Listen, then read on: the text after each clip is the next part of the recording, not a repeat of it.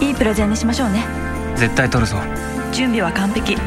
あもしかしたらあの記事も使えるかも。今朝の日経に。さすが読んでた。私を強くする新聞。日本経済新聞。お申し込みは0120214946日経よく読むまで。日本経済新聞ポッドキャスト。西川さとみは日経1年生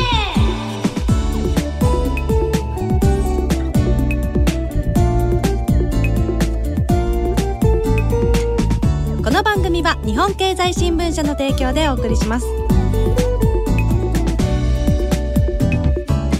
皆さんこんにちは西川さとみです。日本経済新聞がお送りするポッドキャスト西川さとみは日経1年生日一第4回目の配信です。今回もよろしくお願いします。そして解説委員長の西川康です。委員長。はいゴールデンウィークですね。いいですねお休み。マはい。ーケットもお休みです。はい。私もお休みです、あそうなんですか？本当のところは。本当はですね引っ越しです。引っ越し？引っ越されるんですね、いやあの会社が引っ越すんで。そうなんですよね。今テレビなので、はい。リハーサルをゴールデンウィーク中に集中的にやるとはい。いうことなので、休みがなしです。大変ですね。実は今回のですね収録も新しい日本経済新聞社でやってますね。やってますね。本当綺麗ですね。本当にすぐ私の左手に東京タワーがさっきまであったんだけど 電気が消えてしまったかな？って言ったら時間がちょっとバレてしまうでしょうか？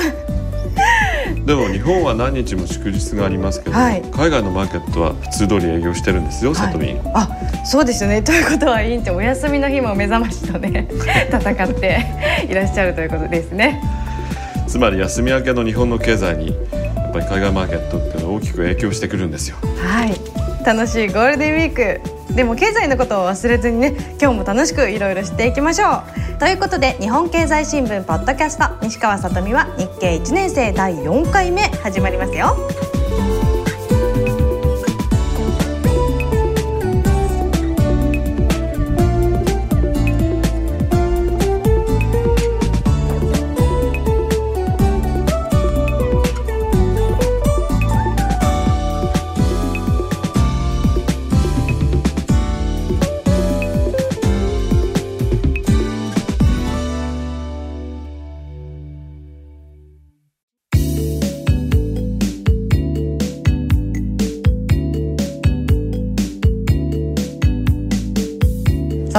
すっぴんニュー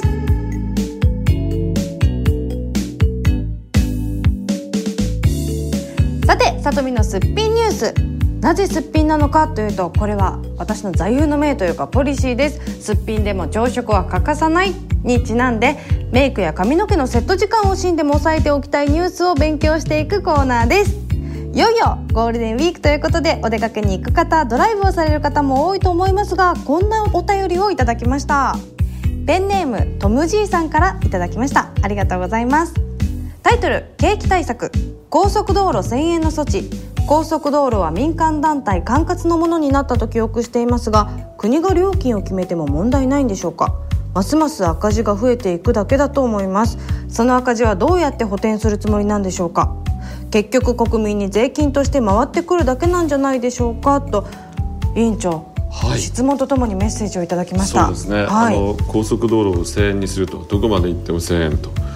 これはあの利用する人にとっては都合がいいんですが嬉しいですよね。嬉しいですね、はい。ただし安くしたっていうことはその安くした分誰が払うんだってことになりますよね、はい。これはトムじいさんが言ってるように結局ですね最終的には国民に税金として回ってくるようなことになりそうですね。でもこの目的っていうのは、はい。この1000円にすることでいろんなところに行ってそうなんですね。いろんな地域のところで地域活性に消費してもらうと、はいだから経済対策として、はい。まあ、国策としてやるということなので、えこれによっていろんなところ行って、はい。い、ろんなものを買ったりいろんなサービスを受けたり、そういうことをすると消費が活性化すると。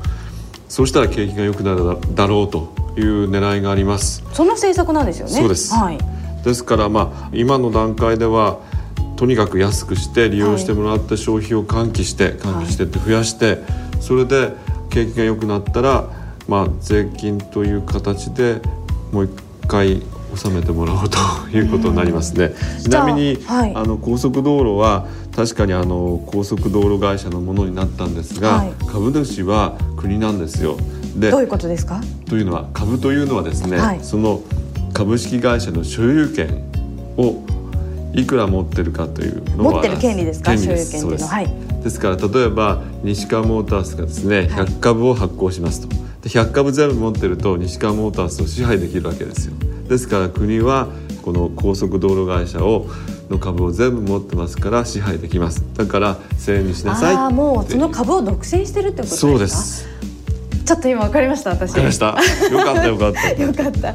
でも私嬉しいんですよね。ドライブも好きだしいろんな旅行も好きなのでいろいろ高速道路1000円になって嬉しいなと思ったんですがこれ車の運転するっていうのが増えると排気ガスもこれ増えるんじゃないのかなっていうだからこれエコ的にどうなのっていう部分もあったんですが。そうなんですね、ええ。そのためにですね景気対策のもう一方の柱として、はい。エコカーの普及ということがあってエコカーを買うと、はい。あるいは古い車から買い替えると、はい。い、ろんなですね税金を安くするとか、1台いくら補助金を出すとかそういうことをやってついでに車も買ってもらいましょうと、はい。そういう需要をあのどんどん膨らませようという必死の努力です。そのエコカーもねどんどんこう燃費がいい車が発売されてますよね。ハイブリッドカーとかですね、まあ、そのうち電気自動車も出てきますし、はい。そうするとまあ大気もきれいになりますし、はい。経済効果も大きいなというのが国の狙いです。なるほど。じゃあ国の経済がある程度大丈夫になったら高速道路の料金この設定1000円というのは値上げされるんですかね？それは無理だと思いますね。1回1000円にしてその後5000はい。円っていうのはちょっと難しいなと思います、ですから国は別のやり方で、はい。例えば消費税を増税するとかですね、そういうことで回収することになると思います。はい。トムジーさん税金やっぱり国民に回ってくるみたいですよ。ただまあはい景気が良くなると、まあ、あの税収も増えますから、はい。その分うまく回れば負担にならなくなるかもしれません。それを期待します。はい。はい。ということで今日の里見のすっぴんニュースは高速道路どこまで行っても1000円を取り上げました。続いてはこのコーナーです。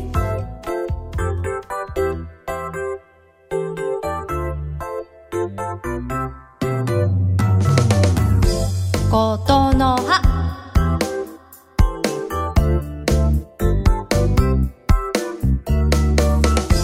続いてはことの葉のコーナーですこれは経済に関する言葉を知っておこうということで毎回一つの言葉を選んでお話ししています。前回の配信は TOB でしたが今週気になったことの幅なんですか？はいこちらです。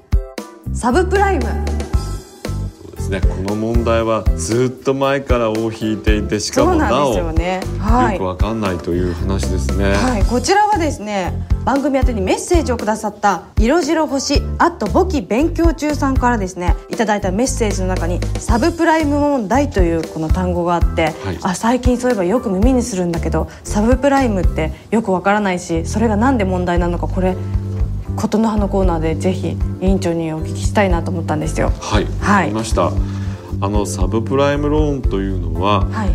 本来はですねあの例えば年収が低くて、はい家を買えないと。でもローンを供与しましょう。供与。供与というのはローンを組んであげましょうはい。ということなんです、どうしてかというと、はい。2000年代前半には住宅の値段っていうのはどんどん上がっているわけですよ。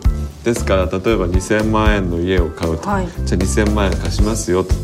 本当はまあ2000万円借りるだけの余裕はないんですけども、はい。ただし2年後には3000万円になってますから大丈夫ですとその家の価値がというそうでことです。すかはい。1000万円儲かりますよ。だから返せるでしょ？ということで、はい。そういうまあ本当は貸してはいけない人に貸してしまったと、ところが住宅の値段っていうのはいつまでも永久的にですね上がっていくわけじゃないわけですね。保証されてないですよねそんなことは、はい。あるところで止まってしまっはいて下落してしまいます、はい。そうするとお金が返せなくなります、はい。悲しいことにそうなると家は差し押さえられてですね、はそこから追い出されて、どっか安いところに住むかテントに住むかということになってしまいます、はい。それだけだったらいいんですけども、はいサブプライムローンというのは一般のローンに比べて金利つまりあのお金を借りる時の値段が高いんですね。そうなんですそうです。例えば、はい。あの信用力の高い人だったら例えば年5%で貸しましょうと、はい。ただサブプライムローンの場合はあの西川さんあなたはちょっと信用に問題があって年収も低いですから、はい。8%で貸しましょうあということになっちゃいますね。ーじゃあもうどうしてもん。お金がちょっと借りたいっていう人はその8%でじゃあ分かりましたって。そう。はい。どうせ上がるだろうと思って借りて、はい。それで返せなくなってしまうと。うん。一方で金融機関の方はですね、はい。8%でお金が入ってきますよと。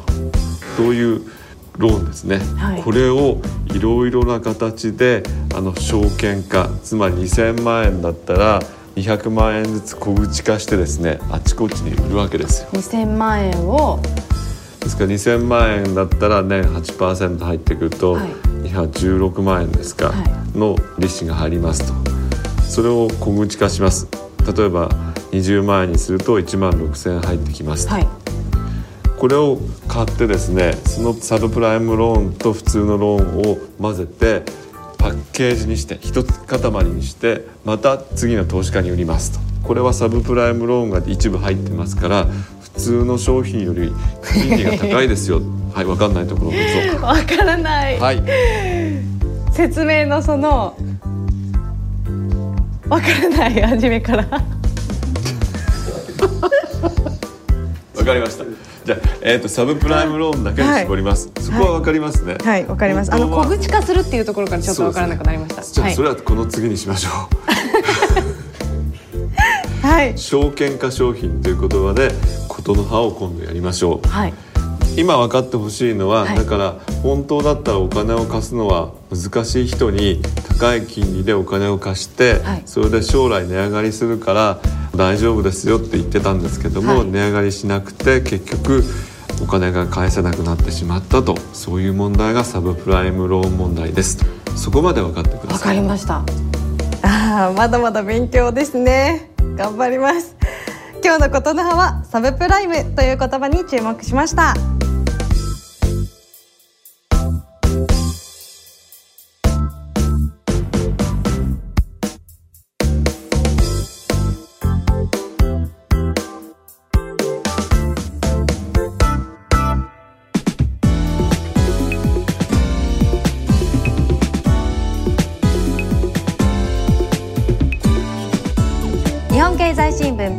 ポッドキャスト西川さとみは日経1年生。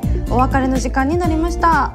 委員長ここでまたお便りご紹介させてください。はい。新62さんからいただきました。ありがとうございます。委員長さとみんさんこんにちは。こんにちは。さとみんさんはじめましてですね。あー嬉しいですね。ありがとうございます。日経29年生になりました。川崎の新62と申します。これからよろしくお願いします。こちらこそ春といえば人事異動の季節西川委員長も異動されたのですね。小生は人事異動ならぬ席の移動があり不要な書類は捨てて気分一新しました。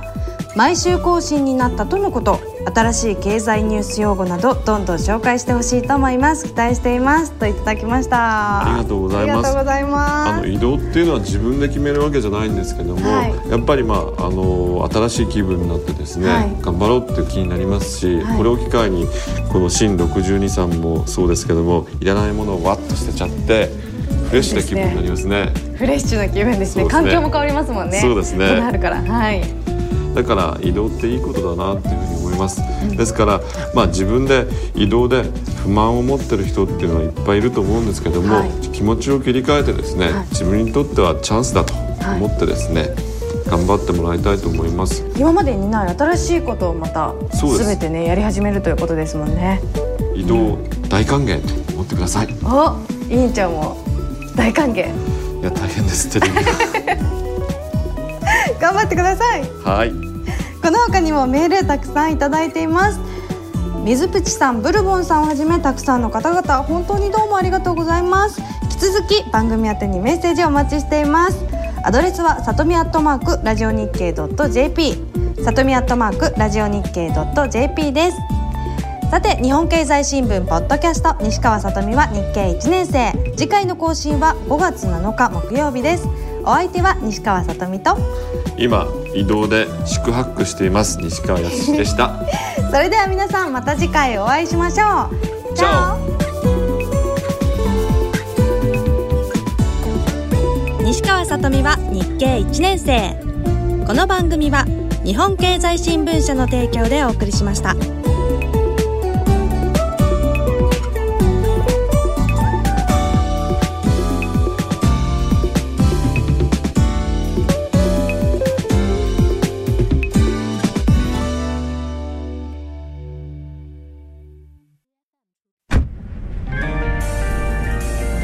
プレゼンにしましょうね。資料完璧か？はい。絶対取るぞ。企画室の池田香織。できる若手がいると聞いて担当に指名した。今日の提案。あともう一押し。何かないかな。そういえばあの記事。トップ営業の竹財先輩。こんな大きなプロジェクトの担当に私を指名するなんて準備は完璧だけどもしかしたらあの記事も役立つかも。今朝の日経に。さすが読んでた。やっぱり読んでた私を強くする新聞。日本経済新聞。ご購読のお申し込みは0120-21-4946日経よく読む。0120-21-4946日経よく読むまで